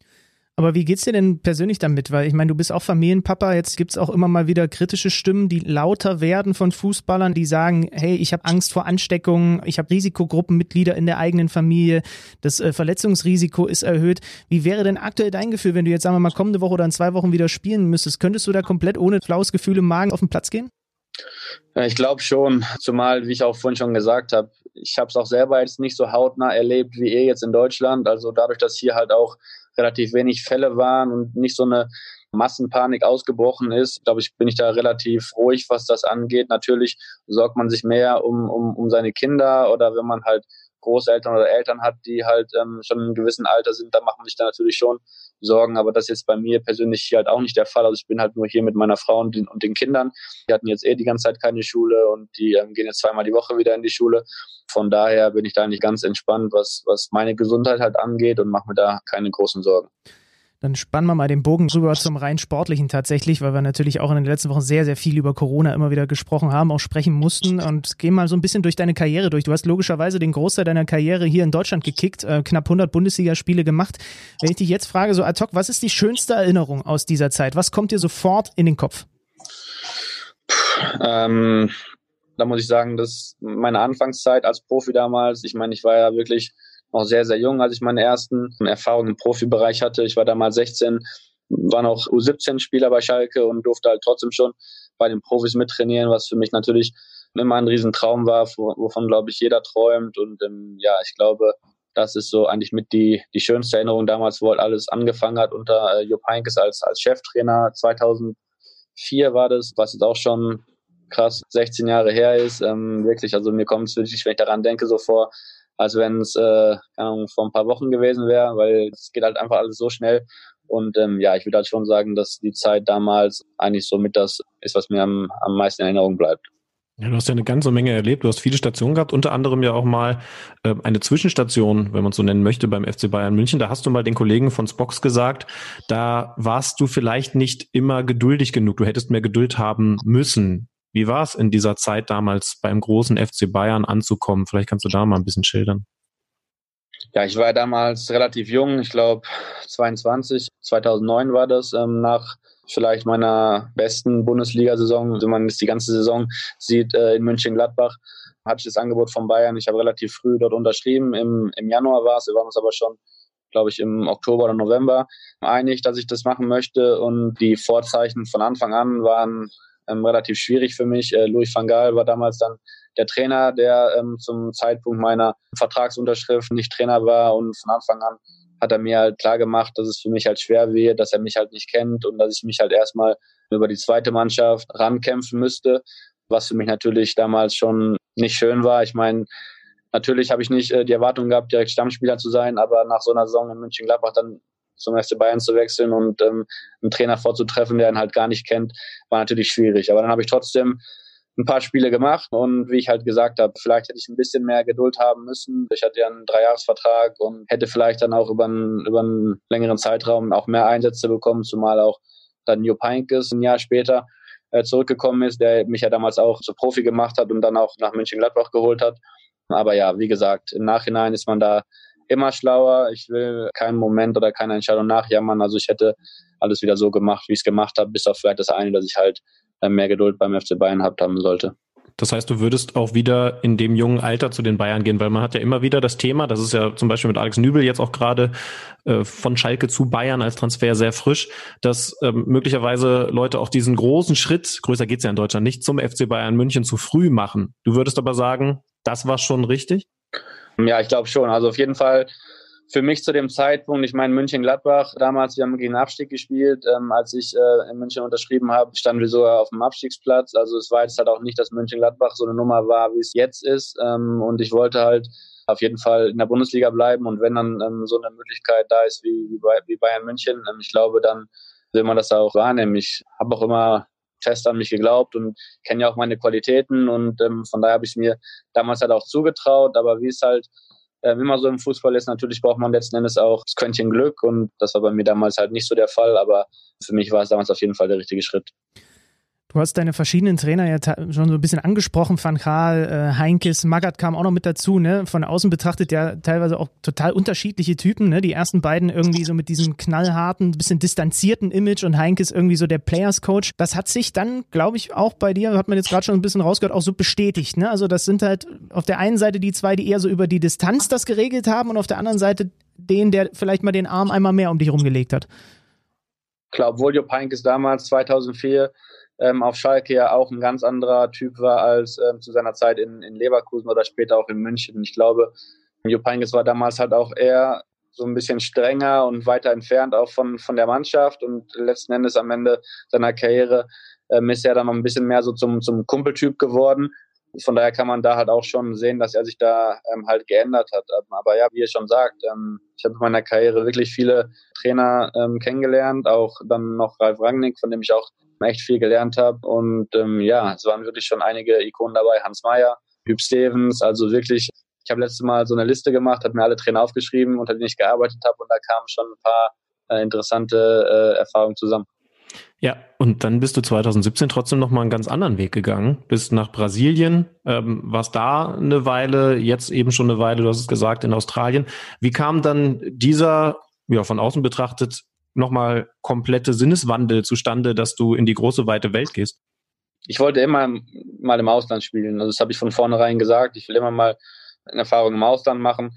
Ähm, und dann nach meinen zwei schweren Verletzungen in Berlin, wo ich dann aber trotzdem wieder zu alter Stärke gefunden habe und zurückgekommen bin nach, ich glaube, nach der Saison 2015, in meinem ersten Jahr nach meiner Verletzung auch, glaube ich, 28 Spiele gemacht habe und dann im Jahr danach vom Trainer und vom Verein eigentlich komplett abgesägt wurde, war für mich klar, dass ich nach, nach dieser Erfahrung dann auch ähm, ja was Neues machen möchte. Und ähm, ich habe ja mit äh, Lincoln, mit dem ich damals früher auf Schalke zusammengespielt habe, ähm, ja eine super Freundschaft damals geschlossen und ähm, als er seine Karriere beendet hat, ist er dann äh, Spielerberater geworden und wir hatten immer mal wieder Kontakt und er hat vorher schon öfter mal probiert, mich auch nach Brasilien zu locken, weil er natürlich weiß, dass, ähm, dass ich die Sprache perfekt spreche. Er kennt meine fußballerischen Qualitäten, wo es ja eigentlich auch dann mit dem brasilianischen Fußball passen sollte und ähm, weiß natürlich auch, dass ich zu Brasilien halt immer einen gewissen Bezug habe durch, durch meine Frau, die ja Brasilianerin ist. Ähm, und von daher hat er, hat er es dann halt wieder probiert, ähm, hat mich halt angerufen, mit einigen Clubs gesprochen und dann hat sich das halt so entwickelt und ähm, auch das äh, war eine super Erfahrung und ähm, ja, ich bin froh, dass ich das damals gemacht habe und so habe ich jetzt den dritten Kontinent hier, ähm, auf dem ich spiele. Bevor wir gleich äh, da noch mal ein bisschen weiter reingehen, will, will ich noch mal nachhaken bei dieser bei dieser Hertha-Sache, weil du hast es vorhin mit Van Gaal ja auch schon angesprochen. Du hast auch diese mit Verletzungen, Trainer, die nicht auf dich setzen, ein Verein, der dich absägt, hast du gerade gesagt. Du hast auch diese ganzen Facetten einer Karriere mitgemacht. Nimm uns noch mal ein bisschen mit rein in diese Situation damals bei Hertha BSC. Was genau da los war, wie sich das anfühlt, wenn man plötzlich das Gefühl hat oder relativ klar vermittelt bekommt, okay, die Tür ist hier eigentlich mehr oder weniger eigentlich zu gerade. Klar, ich meine, ich bin nicht jemand, der nachtritt und auch keiner, der eigentlich allzu weit zurückschaut. Ähm, aber damals die zwei schweren Verletzungen waren natürlich die äh, schwierigsten und auch ähm, schlimmsten ähm, Momente und Zeiten meiner Karriere. Und ich glaube, dann äh, zurückzukommen und wieder komplett äh, schmerzfrei sein. Also ich meine, ich habe nach der zweiten OP, seitdem ich wieder zurück bin, ähm, nicht einmal mehr irgendwas äh, gehabt in meinem Knie, also keine auch keine Kleinigkeiten, keine Schwellung, gar nichts. Also nach der zweiten OP war es halt wirklich wieder genauso wie, wie vorher. Ähm, und dann zurückzukommen und auch in, in, in einer Saison, wo mein Vertrag dann halt äh, auslief, fast 30 Spiele zu machen und ähm, ja, wo ich mir natürlich gewünscht hätte, dann auch noch das eine oder andere Spiel mehr zu machen, gerade auch von Anfang an. Und dann hat der Verein mir relativ äh, früh auch gezeigt, dass er halt ähm, mir verlängern möchte. Mir damals auch einen Dreijahresvertrag angeboten, ähm, aber ich wollte halt nur äh, um ein Jahr verlängern, weil, wie gesagt, ich halt auch immer den Wunsch hatte, mal im Ausland zu spielen und ich war damals halt auch schon 29 und habe dann halt auch äh, nach ja, zehn Verhandlungen halt um ein Jahr verlängert. Äh, ich glaube, das war dann im, im März oder April. Und ähm, ja, dann, dann als die Vorbereitung wieder anfing, hat auf einmal von jetzt auf gleich der Trainer mich sozusagen abgesägt, ähm, nur noch allein individuell trainieren lassen, hat sozusagen versucht, mich da halt ja rauszu ekeln, ich will es mal so nennen. Und ja, das war natürlich auch dann keine, keine schöne Zeit. Und mir wurde dann halt nahegelegt, dass ich halt den Verein äh, verlassen könnte. Ganz kurz nochmal nachgehakt, wer war damals Trainer? Äh, Paul Dardai. Paul Dardai, genau. Und ich meine, für mich hat das alles gar keinen Sinn gemacht, weil ich halt äh, drei Monate vorher erst einen neuen Vertrag unterschrieben hatte und dann ähm, von jetzt auf gleich sollte ich einen neuen Verein suchen. Von daher habe ich natürlich gedacht, okay, ähm, ich gebe einfach weiter Gas im Training und versuche äh, mich weiter durchzusetzen, weil wie gesagt, ich habe immer meine Qualitäten geglaubt und ich war mir relativ sicher, dass ich äh, in der Mannschaft auch hätte spielen müssen. Aber dann, wie es dann halt auch immer so ist, spielt Hertha halt die beste Hinrunde der Vereinsgeschichte und dann ähm, natürlich hat der Verein es auch komplett so durchgezogen. Und ja, ich habe dann halt die, die komplette Saison äh, kein einziges Spiel gemacht und war auch nicht einmal im Kader, auch selbst wenn halt so Personalsorgen waren, dass halt ähm, ja gar keine Profispieler mehr fit waren, wurden halt Spieler aus der Jugendmannschaft oder aus der zweiten Mannschaft genommen und auf die Bank gesteckt. Also das war halt ja schon krass. Da wurde mir halt Dinge vorgeworfen, dass ich halt Spieler im Training äh, absichtlich verletzen würde, um, um mich da irgendwie rauszubekommen. Also es war halt schon eine krasse Erfahrung. Aber wie gesagt, ich war damals halt äh, auch schon schon 30 und ähm, habe schon viel in meiner Karriere erlebt und ähm, von daher habe ich mich da nicht unterkriegen lassen und ähm, habe einfach weiter mein Ding durchgezogen. Ja, letzten Endes konnte mir, glaube ich, da keiner was vorwerfen. Und ich glaube, jeder, der mich kennt, der weiß, dass ich all das, was mir vorgeworfen wurde, auch niemals gemacht hätte. Von daher war das alles schon sehr krass. Also man kann zusammenfassen, weil Benny ja vorhin gefragt hat, was sind so deine ersten schönen Erinnerungen an diese Bundesliga-Zeit? Ist das dann die negativste Erinnerung? Ja, also zum, zumindest das plus die Verletzungen. Ich meine, damals ähm, unter Jos Luca, als ich zu, zu Hertha gekommen bin, hatte ich einen super Start. Ähm, wir sind super gestartet in die, in die Bundesliga, hatten, glaube ich, nach drei oder nach vier Spielen äh, die höchste Punktzahl, die jemals eine Berliner Mannschaft in der Vereinsgeschichte hatte. Wir, wir hätten uns fast für Europa League qualifiziert, aber in dem Jahr habe ich mich leider nach dem fünften Spieltag äh, verletzt. Von daher ähm, fing es da eigentlich so an und das hat sich dann eigentlich so komplett ähm, durch meine Zeit bei Hertha halt durchgetrieben mit, mit den Verletzungen und danach halt mit dem letzten Jahr, was natürlich dann auch kein, kein schönes Ende war. Machen wir den Strich unter, die, unter das Hertha-Kapitel. Die alte Legende Lincoln bringt dich dann nach Brasilien und ähm, das ist natürlich von außen betrachtet total faszinierend, dann einen deutschen Spieler zu haben, der in so einem leidenschaftlichen Fußballland wie Brasilien kickt und da auch lebt. Wie ist das? Wird man da auch als Deutscher kritisch beäugt, wenn man da ankommt zwischen all diesen, so stelle ich es mir vor, Freigeistern, die eigentlich nur zocken wollen und du bist vielleicht dann am Ende plötzlich sogar mal ein bisschen der Disziplinierteste oder so? Ja, also es war schon krass. Also ich meine, mir hat man natürlich auch wenn es so nicht stimmt, aber in Deutschland schon immer so ein bisschen vorgeworfen. Ich war, glaube ich, schon so ein bisschen auch in der Schublade, wo gesagt wurde, ja, ich sei schon ein eher schwieriger Typ und ähm, keine Ahnung, ab und zu vielleicht ein bisschen überheblich oder was Disziplin und sowas angeht oder schlechtes Defensivverhalten. Also mir wurden ja schon das eine oder andere ähm, da angehangen und ich war schon, glaube ich, im deutschen Fußball auch so ein bisschen so einer Schublade. Ich meine, letzten Endes, all die, mit denen ich halt zusammengearbeitet habe, ob es Trainer sind oder auch Mitspieler, die wissen, dass es halt nicht so ist. Deswegen wundern sich viele, ähm, wenn ich halt dann auch neu zu einem Verein gekommen bin, dass die Leute dann gesagt haben, ja krass, ich hatte ein ganz anderes Bild von dir. Ähm, und in, in Brasilien war es halt eher anders. Also ich meine, wie du schon gesagt hast, Disziplin ist da jetzt nicht so ähm, der wichtigste Faktor. Und da habe ich, glaube ich, schon selbst von Haus aus ähm, war ich da einer, der da ganz oben mit dabei ist. Aber letzten Endes hatten die halt Leute halt schon enormen Respekt, auch gerade da ich dann halt auch ähm, ja von Anfang an selbst in meiner Vorstellung bei der Pressekonferenz und so perfekt äh, Portugiesisch gesprochen habe und ähm, ja, dass die Leute das einfach wirklich mir ganz hoch angehangen haben. Auch ich meine, es war 2017 Deutschland war gerade frisch gebackener Weltmeister, äh, auch dann halt in Brasilien und ich meine, der deutsche Fußball hat da halt schon einen riesen riesen Stellenwert und ähm, ja, ich war der erste Deutsche, der jemals in der Liga gespielt hat, der erste Deutsche, der ähm, dort ein Tor geschossen hat. Also da kamen schon einige Höhepunkte dann auch zusammen. Aber ähm, ja, letzten Endes äh, war es natürlich eine, eine Riesenerfahrung. Europäische Spieler in Brasilien normalerweise machen die Vereine das nicht, weil denen halt schon ganz wichtig ist, dass die Spieler halt die Mentalität, Philosophie und vor allem halt auch die Sprache verstehen. Und ähm, ja, von daher war es für mich damals das Glück, dass ich das halt alles in mir habe. Und ähm, ja, ich war immer ein Verfechter des brasilianischen Fußballs. Wir haben ja auch seit fast zehn Jahren jetzt äh, eine Wohnung dort und sind eigentlich immer zweimal im Jahr in, in Brasilien gewesen. Ich habe mir immer äh, Spiele dort auch in der Liga äh, angeschaut und ähm, ja, die Fans und, und die Stimmung dort in den Stadien, das war immer ein Wunsch von mir, dort mal zu spielen. Ich meine, viele Leute haben ja damals gesagt äh, oder gedacht, ich wäre meiner Frau zuliebe nach Brasilien gewechselt, aber das hat auch gar nicht der Fall, wenn es da eh gegangen wäre wären wir, glaube ich, lieber in Deutschland geblieben. Ähm, das war ganz allein meine Entscheidung und ja, es war eine super Erfahrung.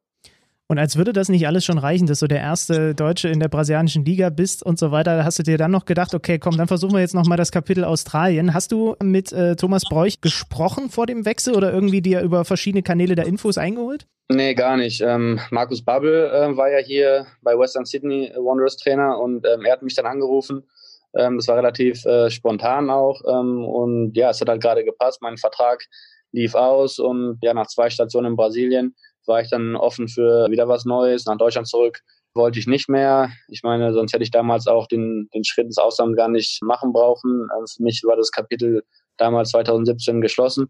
Und dann ähm, ja, war halt äh, die Möglichkeit äh, Australien da. Ja, dann habe ich es einfach gemacht. Aber jetzt, es mich informiert bei anderen Spielern, äh, das war nicht der Fall.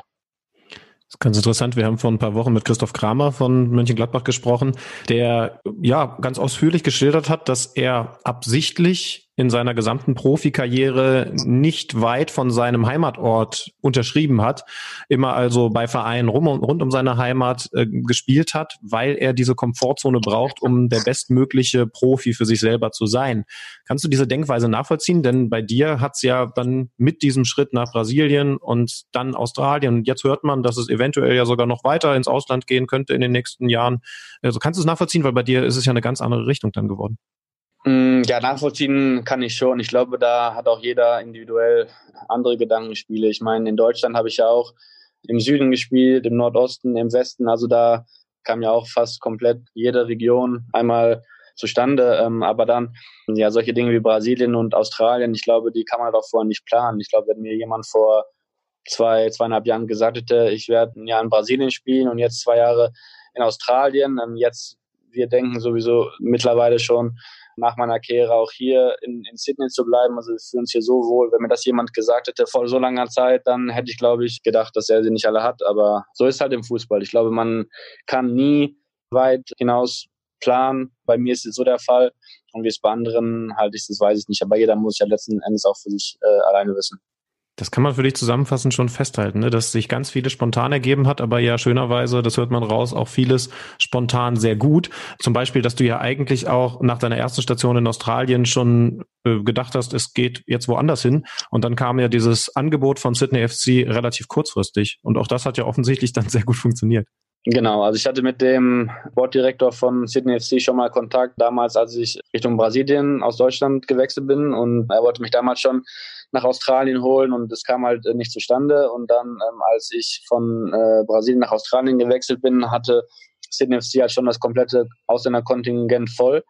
Ähm, von daher ging es halt äh, damals auch nicht, aber wir hatten halt immer so ein bisschen Kontakt und ähm, ja, der Trainer und auch die Verantwortlichen, die konnten mich dann ja auch live nochmal besser verfolgen und haben mich dann auch, ich glaube, wir haben drei oder viermal gegen Sydney FC letzte Saison gespielt, gesehen und ähm, ja, dann kam es halt zustande. Ich meine, wie es halt im Fußball ab und zu mal ist, ähm, wir selbst nach, nach dem letzten Jahr habe ich gesagt, okay, uns gefällt sie so gut, selbst wenn ich jetzt nochmal zwei, drei Jahre woanders kick in Asien, in Japan oder Korea oder ähm, keine Ahnung wo, dass wir dann halt danach wieder nach Sydney zurückkommen und vielleicht äh, für den Rest unseres Lebens hier leben werden. Und dann, ähm, ja, war ich halt letzten Juni, am 30. Juni lief mein, mein Visum aus. Also wir hätten am 30. Juni äh, Australien verlassen müssen und äh, dann war ich in Gesprächen mit, mit äh, anderen Vereinen in Asien und auch relativ weit schon wo sich dann auf einmal der äh, Sportdirektor von Sydney FC gemeldet hat und mich gefragt hat, ob ich halt noch in Sydney wäre, dass die mich halt verpflichten wollen. Da habe ich gesagt, okay, dann muss jetzt schnell gehen und wir müssen uns dann relativ zeitnah treffen, weil ich schon relativ weit mit anderen Vereinen bin. Ich habe schon meine Kinder von der Schule abgemeldet, ähm, den Mietvertrag gekündigt, also angefangen, Koffer zu packen. Dann haben wir uns halt am nächsten Tag getroffen mit, mit ihm und mit dem, mit dem Trainer und haben vier, fünf Stunden halt gesprochen, waren zusammen essen und danach war mir klar, okay, ähm, ich will das machen. Und ähm, ja, dann haben wir uns relativ schnell geeinigt. Es gab niemanden, keine einzige, keine einzige Person, die davon wusste. Es waren alles unter, unterm Tisch. Also keiner hat irgendwie auch nur daran gedacht, dass ich halt zu Sydney FC wechseln könnte, weil es ja schon wie so ein Wechsel von von Schalke zu Dortmund und ähm, ja, dann als es äh, dann rausgekommen ist und ich unterschrieben habe, dann ist natürlich schon ähm, wie eine Bombe explodiert und ähm, ja, ich kann nur sagen, das habe ich auch immer wieder betont in den letzten Wochen, Monaten, dass der perfekte Schritt für mich war. Ich fühle mich hier super wohl, ähm, sportlich passt es. Wir spielen äh, die beste Saison der Vereinsgeschichte, ähm, Champions League. Also besser geht es sportlich eigentlich gar nicht und deswegen hoffe ich natürlich, dass jetzt die Dinge drumherum sich auch äh, wieder einigermaßen vernünftig entwickeln, dass äh, wir dann auch wieder zurück äh, zum Fußball finden. Wie müssen wir uns die australischen Fans vorstellen, wenn einer vom Erzfeind äh, dahin wechselt? In Deutschland wäre das ein, ein Riesentrara über Wochen und Monate. Bei den Australiern würde ich jetzt mir äh, naiv vorstellen, die sind wahrscheinlich auch nicht happy drüber, aber ein bisschen tiefenentspannter vielleicht, oder? Nee, also doch. Hier in Australien versuchen die Leute natürlich dann auch schon so ein bisschen äh, eine große Nummer daraus zu machen. Die haben natürlich dann so liegen wie in, in Deutschland oder England da als Vorbild und hier passieren natürlich nicht allzu viele Sachen. Deswegen, ähm, wenn dann halt mal so ein Wechsel zustande kommt, dann ähm, ja, springen die Medien da schon auf und versuchen da schon richtig was draus zu machen. Und ähm, als wir dann gegen meinen Ex-Club gespielt haben, bei, bei denen im Stadion, dann war es natürlich schon so, dass ja 25.000 Fans dann bei jedem Ballkontakt pfeifen. Aber letzten Endes spornt einem das natürlich auch an. Und wenn generell halt die Stimmung in den Stadien jetzt nicht so ist wie in, in Deutschland, dann hilft es natürlich schon, wenn man dann so ein bisschen sozusagen Öl ins Feuer gießt. Aber leider haben wir unsere einzigen beiden Saisonspiele, die wir verloren haben in der Saison, auch gegen meinen Ex-Verein verloren. Deswegen ähm, ja, hoffe ich, dass ich da in der nächsten Saison dann auch äh, für das eine oder andere Tor sorgen kann und dass wir dann auch da endlich mal gewinnen können. Der Baumjohann spaltet Sydney. Geil. ja. Ach, du, schön. Also ähm, da gibt's noch drei Millionen andere Anknüpfungspunkte irgendwie, was deine Karriere angeht. Aber ich glaube, damit wir hier nicht den Rahmen des Podcasts komplett sprengen, sagen wir vielen lieben Dank für deine Zeit. Viele Grüße nach ja. Sydney. Äh, bald ist auch schon Schlafenszeit bei euch und vor allem, also ja. wirklich danke, dass du dir die Zeit genommen hast. Und wir bieten uns immer gerne an, so, gerade bei Leuten wie dir im Zweifel für den Podcast auch nochmal vor Ort vorbeizukommen. Mal schauen, ob unsere Chefs das klar, durchgehen lassen. die Flugroute haben wir ja jetzt geschildert bekommen. Genau, vielen Dank, vielen Dank für die äh, Einladung. Hat auf jeden Fall Spaß gemacht und ähm, ja, ihr seid immer herzlich willkommen hier. Ich würde mich auf jeden Fall freuen, euch dann nochmal live hier zu sehen äh, vor Ort, dass ihr euch mal ein Spiel anschaut und dann können wir noch ein bisschen weiter quatschen. Wir sind so eine Zecken, ne? Bei Gosens haben wir das auch schon gemacht, uns in Bergamo eingeladen und ihr habt ja dann, wenn wir das im Podcast machen, auch keine andere Wahl, als Ja zu sagen, weil sonst wirkt ihr ja nicht sympathisch, ne? Also es ist auch geil, wie wir einfach schlüpfen. Es, es funktioniert, unsere Masche funktioniert. Ja. Auf, jeden Fall habt ihr, ja, auf jeden Fall habt ihr es einen Beweis. ja, das stimmt. Irgendwann gibt es die große Kicker mit Saison Welttournee einfach auf Einladung der Spieler. Dann haben wir es echt geschafft. Äh, Alex, danke ja, aber ich mein, also, ganz ernsthaft. Aber, aber ich meine, Australien, ich, das haben ja viele, mit denen ich halt Kontakt habe oder mit denen ich spreche. Ich meine, sowas wird man ja sonst niemals machen. Nach Italien oder so kommt ihr ja auch sonst mal so, aber nach Australien, jetzt habt ihr zumindest einen Grund, mal hier hinzukommen und ähm, ja, ich würde mich auf jeden Fall freuen, euch hier zu sehen und das kann ich euch auch äh, nochmal sagen, wenn wir jetzt nicht äh, hier aufnehmen. Wir kommen zum Sydney Derby. Wir müssen mal gucken, wann, aber ähm, spielen noch ein bisschen und dann kriegen wir das yep. bestimmt irgendwie hin, Alex. Super, super. Danke dir nochmal und liebe Grüße nach Sydney. Okay, danke.